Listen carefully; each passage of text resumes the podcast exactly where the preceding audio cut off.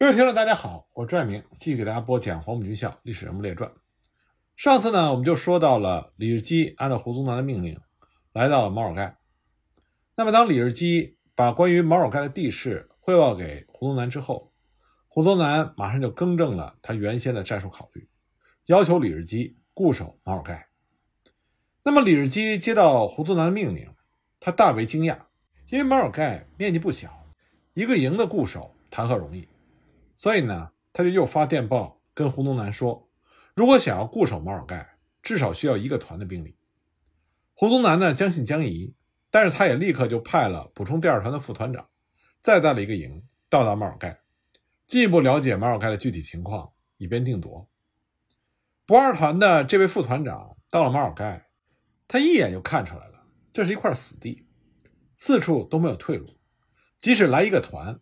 也不过是多派了一些人送死罢了，但是这话他不能够自己去对胡宗南说，否则胡宗南会认为他怕死。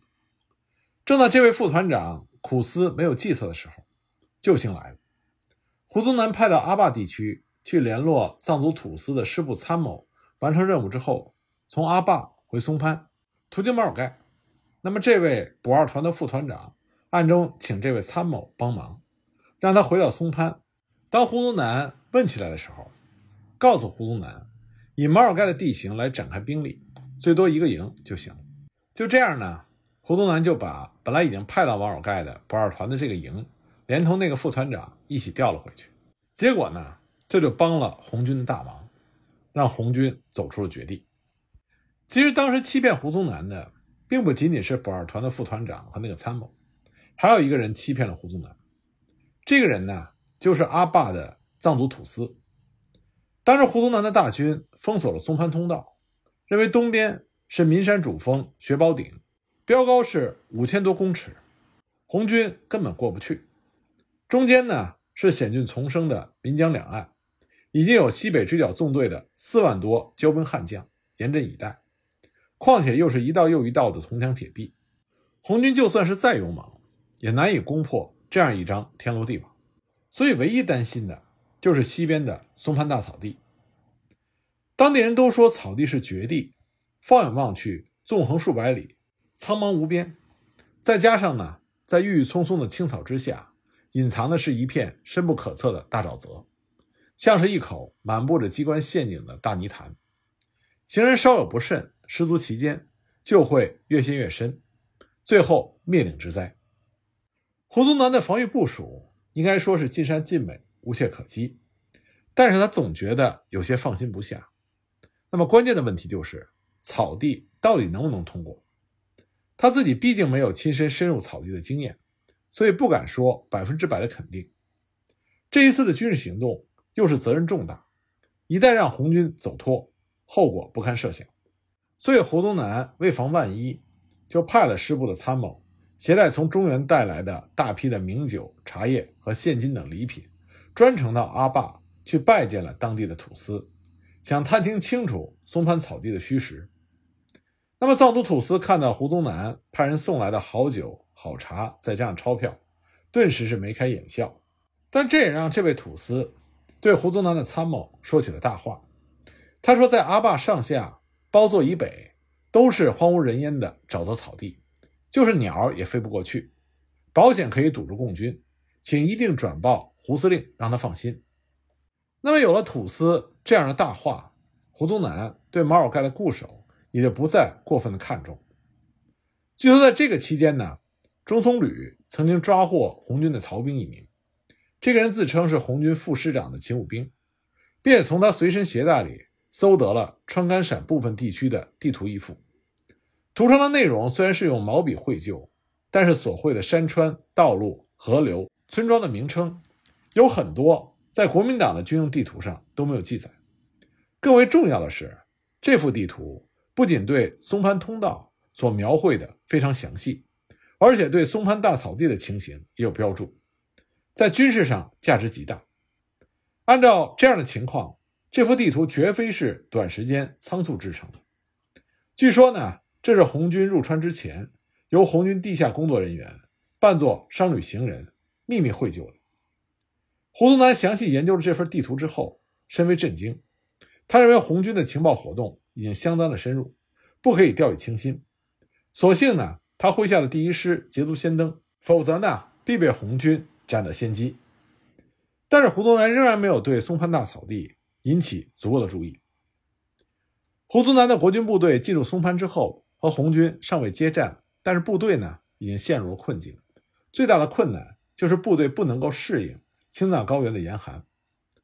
松潘地带比邻青藏高原，西南面是大雪山，东北面是小雪山，山顶积雪千年不化，夏季的平均温度只有十几度，无霜期仅仅一个多月。即使在夏季，也早晚都要穿棉衣。胡宗南虽然对川西北高原的气候特点早有研究，但是因为剿共心切，行动前没有得到足够的补充。更何况这次军事行动偏偏是夏季西进，全军上下人人都是一袭单衣，到了松潘已经是冷的不行，数万人马只能在寒冷中苦撑苦熬。部队因为受寒而发病的是一批又一批。就连胡宗南本人，他的满脸和满手都冻起了冻疮。当然，这也说明胡宗南和他麾下的官兵同甘共苦。在松潘地区，胡宗南遇到的最大困难还不算是严寒，比严寒更为可怕的是部队的军粮奇缺。军粮不足的原因也十分简单：一个呢，松潘地区很大，但是气候严寒，人烟稀少，粮食本来就短缺。平常的时候，老百姓自己还饿着肚皮。所以哪里还有余粮来兼顾这数万的国军士兵？再说呢，胡宗南的大军达到四五万之众，罗马不论，以每人每天一斤军粮的配发，一天就要消耗掉军粮五万斤以上。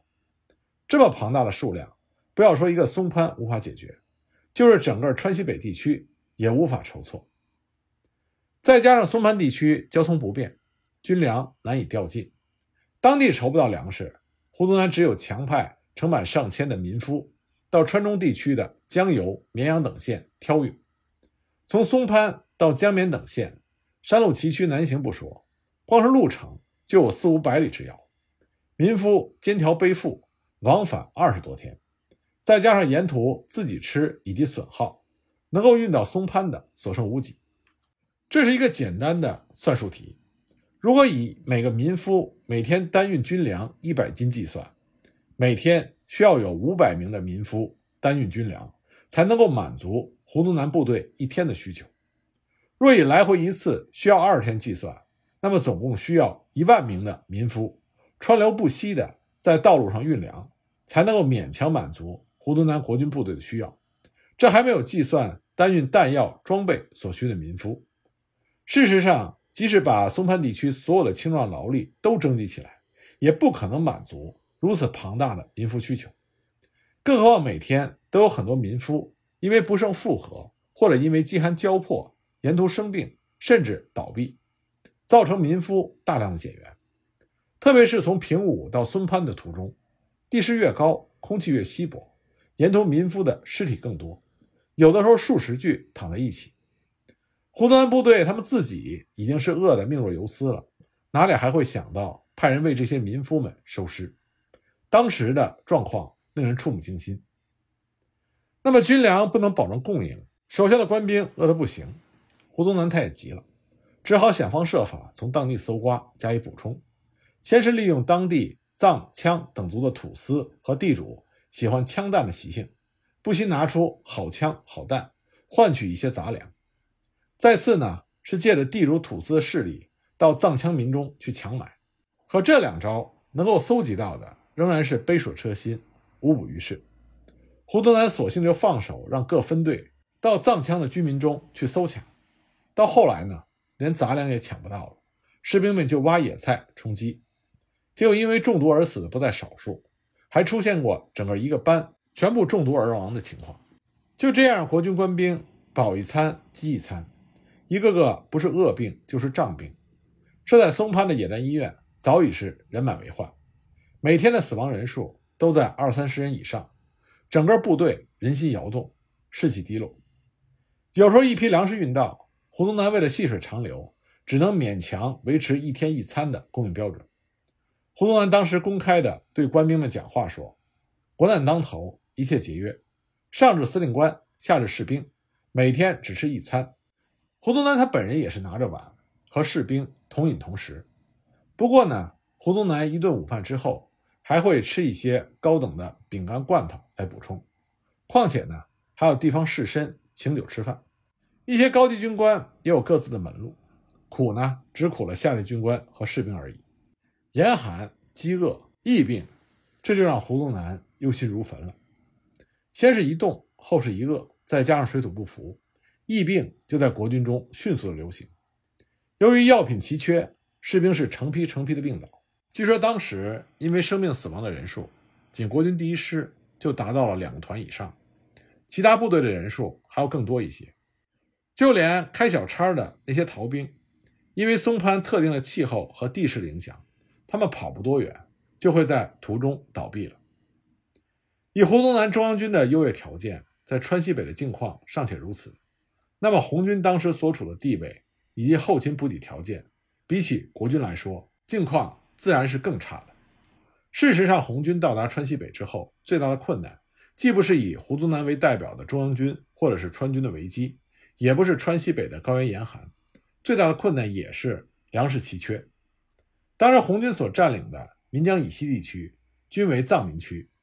因为受到国军的欺骗宣传和劫掠，藏民们大多一方面早已经坚壁清野，一方面呢是逃避一空，使红军没有机会来宣传或者是证明自己的民族政策。斯诺曾经在《西行漫记》里是这么写的：由于不抢就没有吃的，红军就不得不为了几头牛羊打仗。毛泽东曾经告诉斯诺，他们当时流行一句话叫做“一条人命买头羊”，他们在藏民的地里。收割青稞，挖掘甜菜和萝卜等蔬菜，当然这是没有经过藏民允许的。毛泽东曾经幽默地对斯诺说：“这是我们唯一的外债。”即使是这样的补给方式，也不可能持续下去，因为红一、红四方面军会师之后，达到了十万人以上，当时所有能吃的东西很快就被搜寻一光，包括地里的野菜。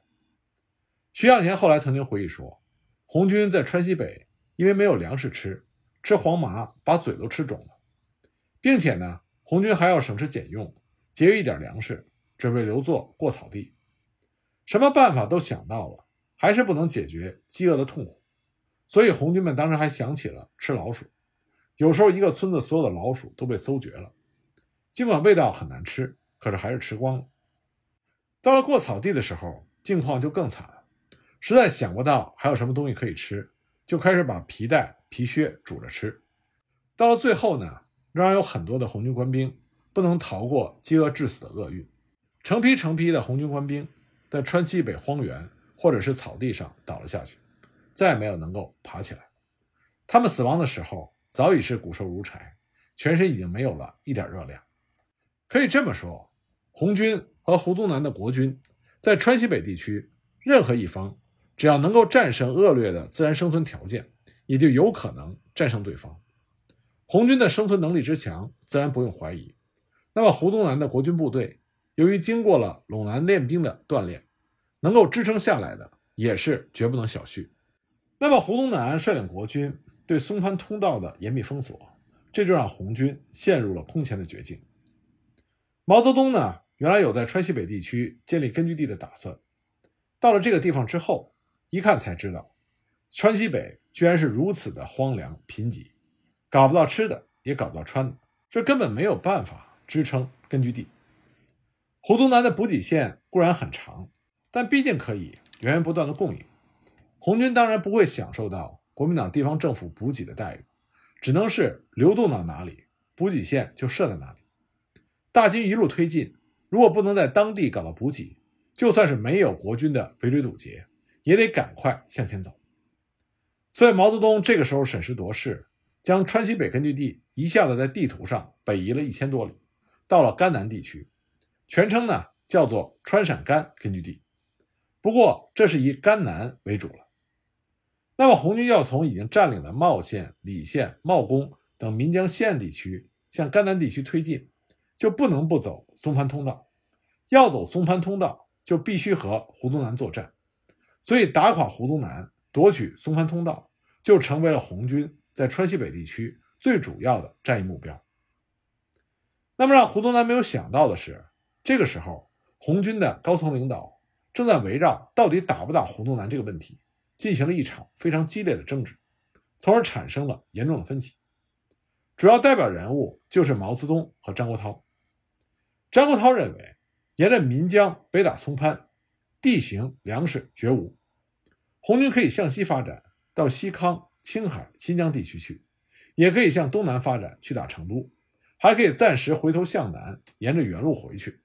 总之就是不要向北发展，不要去打松潘，不要去碰胡宗南。张国焘的意思很清楚，胡宗南不好打，红四方面军和胡宗南多次较量了，根本没有占到什么便宜。这一次，在胡宗南的手下集中了二十七个团的庞大兵力，并且占据了松潘天险，红军拿什么去和胡宗南较量？红一方面军这个时候只剩下十六个团的老弱残兵。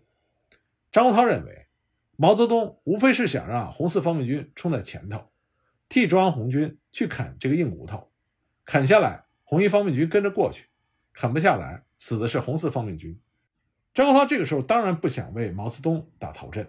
说起来呢，胡宗南还要感谢张国焘，因为本来中央红军在六月上旬到达川西北，就已经提出北打松潘的问题。这个时候呢，胡宗南正在向松潘地区集结，还没有能够部署就绪。如果当时张国焘不提出不同的意见，不引发争执的话，红一、红四方面军同心协力，以十万大军掩杀过来，很有可能打胡宗南。一个立足未稳、措手不及，就冲过了松潘通道。况且呢，红军是以背水一战的态势进行破釜沉舟的攻击，所以以红军的彪悍，应该是可以冲过去的。但是这个比后来要好上很多的机会，因为张国焘的原因被搅黄了。当然，红军的西侧呢是大渡河及大小金川，东侧是岷江，南是大雪山，北是大草地，这是一个四绝之地。那么南边呢是刘湘的五十个团，向北筑垒推进；西边是刘文辉的十五个团，扼守大渡河；东边是薛岳的一百三十个团，虎视眈眈的准备越过岷江西进；北边呢是胡宗南的二十七个团，凭借着地势固守着松潘通道。毛泽东知道这个时候形势已经十分危急了，所以他主张以迅雷不及掩耳之势，迅速的冲垮胡宗南的防线，扬长北上。否则，只有死路一条。中共中央政治局在茂公县两河口召开了会议，讨论北进的方针。周恩来做了报告，坚决主张北打胡宗南。胡宗南曾经是周恩来的学生，在红军和中共内部，没有人比周恩来更了解胡宗南这个人了。周恩来认为，胡宗南才华固然是有的，但是狂傲自大，目空一切，这是他的致命伤。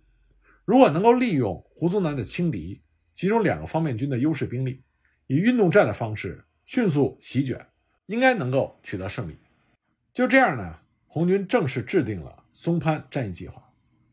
但是由于张国焘坚决不同意北打松潘的方针，毛泽东提出的用二十个以上的团与胡宗南打野战的计划，当然不能实现。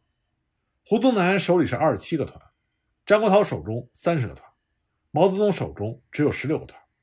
所以，仅凭借着一方面军的力量，集中不到二十团以上，是根本不具备与胡宗南打野战的实力，更加不具备与胡宗南打堡垒战的实力。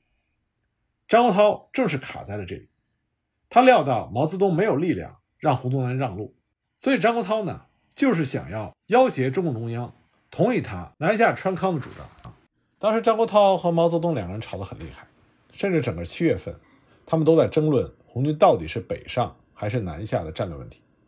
原先所谓计划在六月份突破松潘封锁的战略目标，自然是泡汤了。不过呢，正在双方争执不下的时候，红军还是按照松潘战役计划发起了毛盖战役。严格的来说，这还够不上是一个战役，因为坚守马尔盖的仅是胡宗南的一个加强营。一方面军的红一军军长林彪、政委聂荣臻。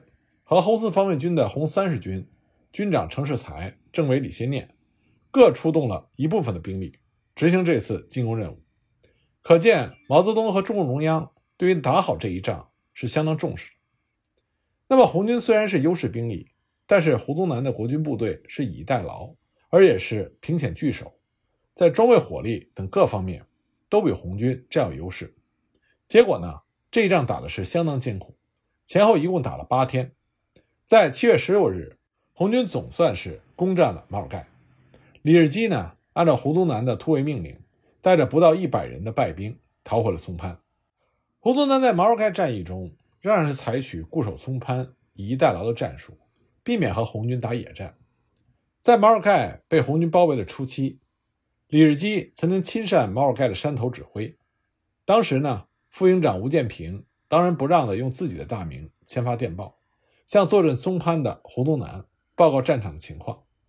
胡宗南在电报的落款处没有看到李日基的签名，他马上联想到李日基是否已经壮烈牺牲，所以呢就发电报问李日基情况如何。第三天呢，李日基回到营部，向胡宗南报告自己安然无恙。不过据说胡宗南因为李日基失踪数日又回到营部，曾经怀疑李日基是否已经投降了红军。结果呢，在战况最为激烈的时候，李日基连续发出求援电报，胡宗南都怀疑是红军借着马尔盖想实现其围点打援的轨迹，所以胡宗南决定一概置之不理，每天只是向李日基询问战场的情况，比如红军的战斗士气、进攻战术、火力武器以及衣着装备等等，一直到李日基的营被红军打得弹尽粮绝的时候，胡宗南才向李日基下令。说电报到达之后，该营即刻撤回，并将电台砸毁。回来的官兵一人赏洋十元，带回武器一支赏洋二十元。据说李日基在翻译电文，翻到将电台砸毁的时候，如蒙大赦，连下面关于有奖的政策都没有来得及溢出，仓促之间就将电台砸毁，一路狂奔回了松潘。事后呢，司令部的副官处通知李日基。带着幸免的官兵去领奖的时候，他们最初不知所措，后来才弄清原委。那么保尔盖的失利，胡宗南虽然损失了一个加强营，但是这对于他来说看上去是一个失败，实际上让他的信心更加的充足，因为他觉得他已经了解了红军的状况。那么只要他封锁住松潘通道，不让红军借道北上，守住了松潘，扼住了川甘咽喉，红军就会陷入重围。成为梦中之鳖，到时候不战自溃。马尔盖一战，国军虽然失利，但是红军是倾力而来。胡宗南这边只有一个加强营，居然还坚守了八天之久，这说明红军经过万里转战，早已成了强弩之末，不足为虑。所以胡宗南铁定了心，以不变应万变。无论红军怎么挑战，他总是岿然不动，绝不主动出击。